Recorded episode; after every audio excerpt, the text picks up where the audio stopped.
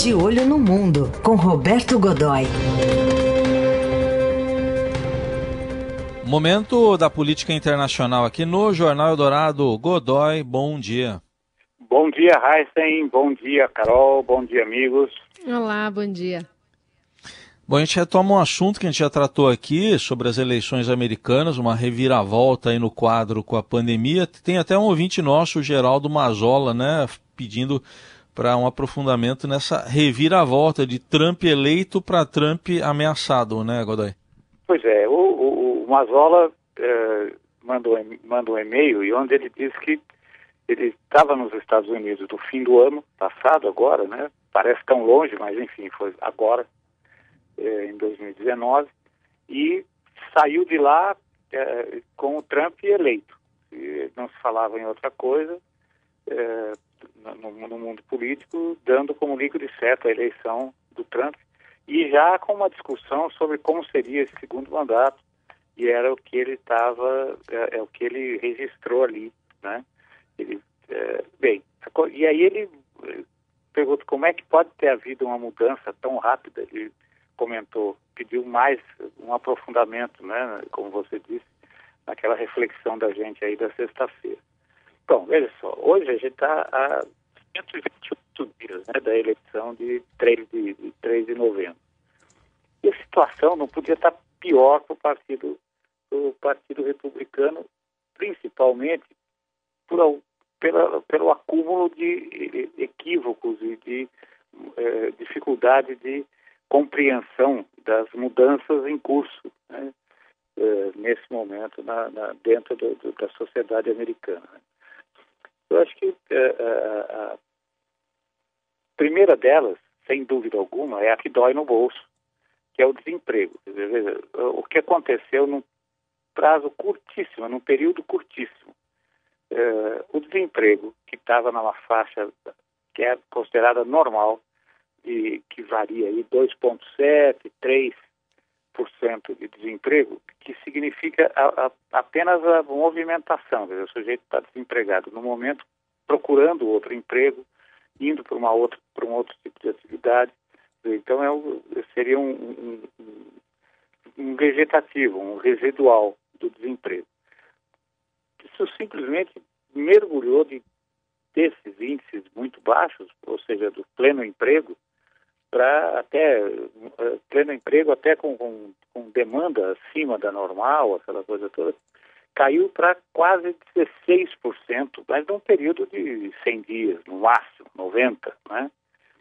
É, consequência direta da pandemia e suas e, e, as consequências que ela trouxe com ela, da pandemia do coronavírus. Outra, outra, em cima disso, fica uma sensação, a sensação, a percepção muito clara de que é, o Trump não soube manobrar, não soube enfrentar como devia no primeiro momento essa a pandemia, não sabe até agora, né? e a sociedade americana está acontecendo um fenômeno muito incomum lá, que é o seguinte, eles estão começando a ter institutos de pesquisa percebem uma coisa assim. É como se tivesse uma consciência de que perderam, perderam essa luta e que, portanto, vai ter que conviver com isso e que não há muito mais que você possa fazer. Então é um, um, um cansaço, uma certa, um, um, certo cinismo no sentido mais amplo da expressão diante da tragédia eh, e que é acreditada em grande parte ao a maneira eh, errática, a maneira equivocada sempre, eh, desde o início, como com que o governo tratou a pandemia. Primeiro, subestimou. A gente, eh, os primeiros pronunciamentos do presidente eram equivalem, equivalem ao, à gripezinha aqui do nosso presidente Jair Bolsonaro. Né? Considerou isso é uma gripe, gripezinha. Não é uma gripezinha, não continua sendo uma coisa muito, muito agressiva, principalmente em países como os Estados Unidos. É, ele só acordou para o fato, dizer, o Trump só acordou para o fato de que a, a, situação era grave quando houve a explosão uh, quando houve a explosão de, de, infectados, de casos de infectados, de morte. Aí então o isolamento social que ele condenava, ele passou a defender ferrenhamente. Uh, aí, uh, pouco tempo depois, ele virou, virou outra vez. Agora ele acha que é preciso fazer, é preciso retomar a vida, que não dá para parar, aquele negócio todo, só que eles têm 2 milhões de, de, de, infectados e o número continua aumentando. Né? E exatamente nesse momento, Raíssa e Carol, o que, que eles fizeram? O que é que o, que é que o, o Partido Republicano está fazendo? Discutindo um novo modelo de saúde, né? é, de saúde pública, inclusive, que é muito precária nos Estados Unidos, surpreendentemente, é muito precária nos Estados Unidos, estão defendendo para reduzir custos no momento em que mais se precisa da saúde pública. Então, o que, é que você está uhum. pretendendo? É inacreditável que isso aconteça agora.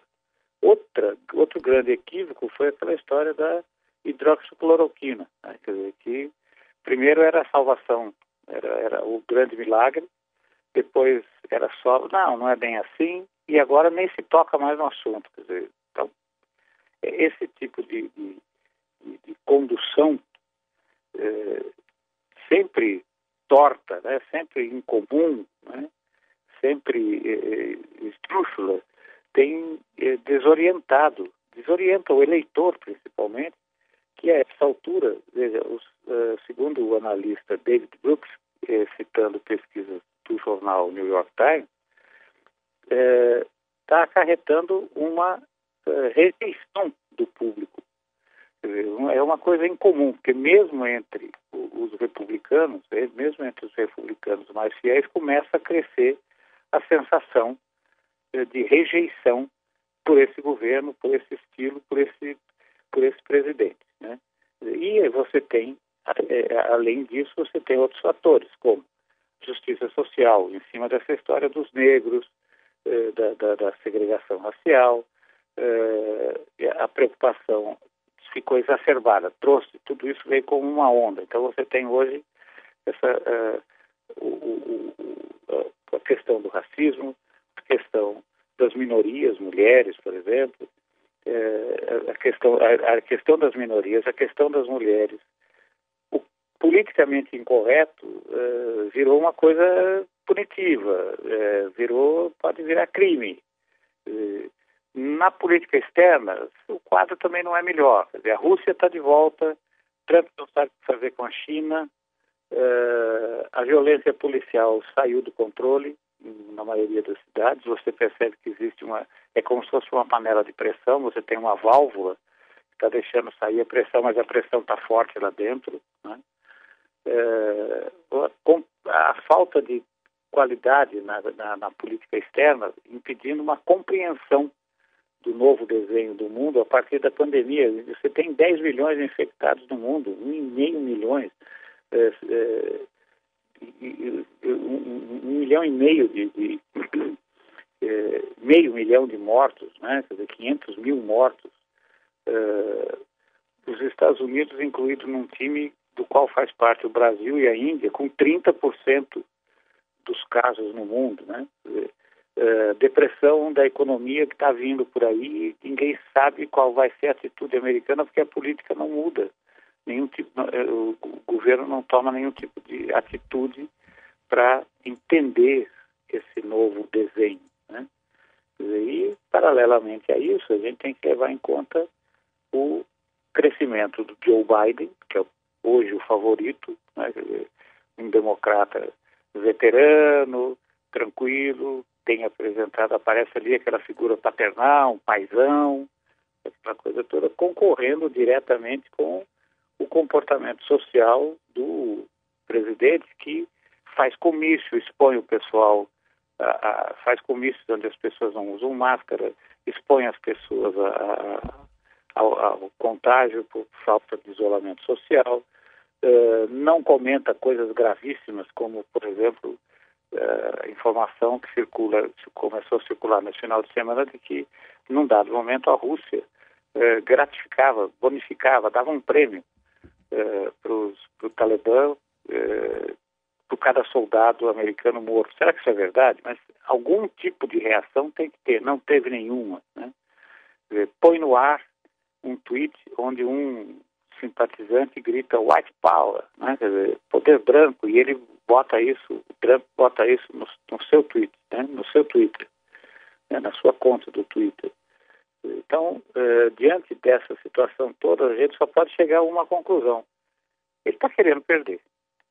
Muito bem, a gente vai acompanhando isso, levando em conta todos esses fatores que você elencou, é, e acho que é, fica para o americano é muito importante essa, essa competição, né? Quando ele olha para o lado e vê que os Estados Unidos está sendo um dos países mais derrotados, né? Quando a gente coloca uh, esse enfrentamento à pandemia da, da Covid-19, né? E, e, fica muito claro também que é, foi, foi, foi por conta de uma decisão do próprio presidente Trump é, essa, é, esse ranking né, negativo em relação a, ao enfrentamento da pandemia. Tudo isso conta e tem apontado já nas pesquisas nessa corrida eleitoral que tem muita água para rolar ainda, né? Tem razão, você tem toda razão. Ele, a sensação de derrota para o é, orgulho americano é, um, é tremenda. Né? E nesse momento não há, é, seria uma, uma situação um quadro, um limite, uma linha de horizonte, se houvesse uma linha de horizonte, não há. Você percebe que toda vez abrir um pouco ali, começa um movimento eh, nas cidades, uma retomada da atividade comercial, alguma coisa na, na, na a, a, indústria se redesenhou para trabalhar. Só que logo em seguida você tem necessidade de fechar outra vez, porque começa a crescer o número de casos. Ou seja, não há uma perspectiva eh, no horizonte de melhoria. Então, isso aponta para uma situação que pode ser muito grave no futuro de curto prazo. Muito bem, vamos acompanhar para ver que se ali em novembro se confirmam as previsões do roteirista dos Simpsons, né? Que depois eu até fui ver direito o episódio que a gente comentou semana passada. É a Lisa, né, que é eleita sucessora de Donald Trump, e daí ela reclama que o país está quebrado, que ele deixou uma baita dívida para ela. Pois é, eu espero Vamos... que o nosso ouvinte, o, o Geraldo Mazola, tenha sido atendido, né? É. Então tá bom. Obrigado Vamos aí ao Mazola também. Valeu. Abraço, tchau, tchau.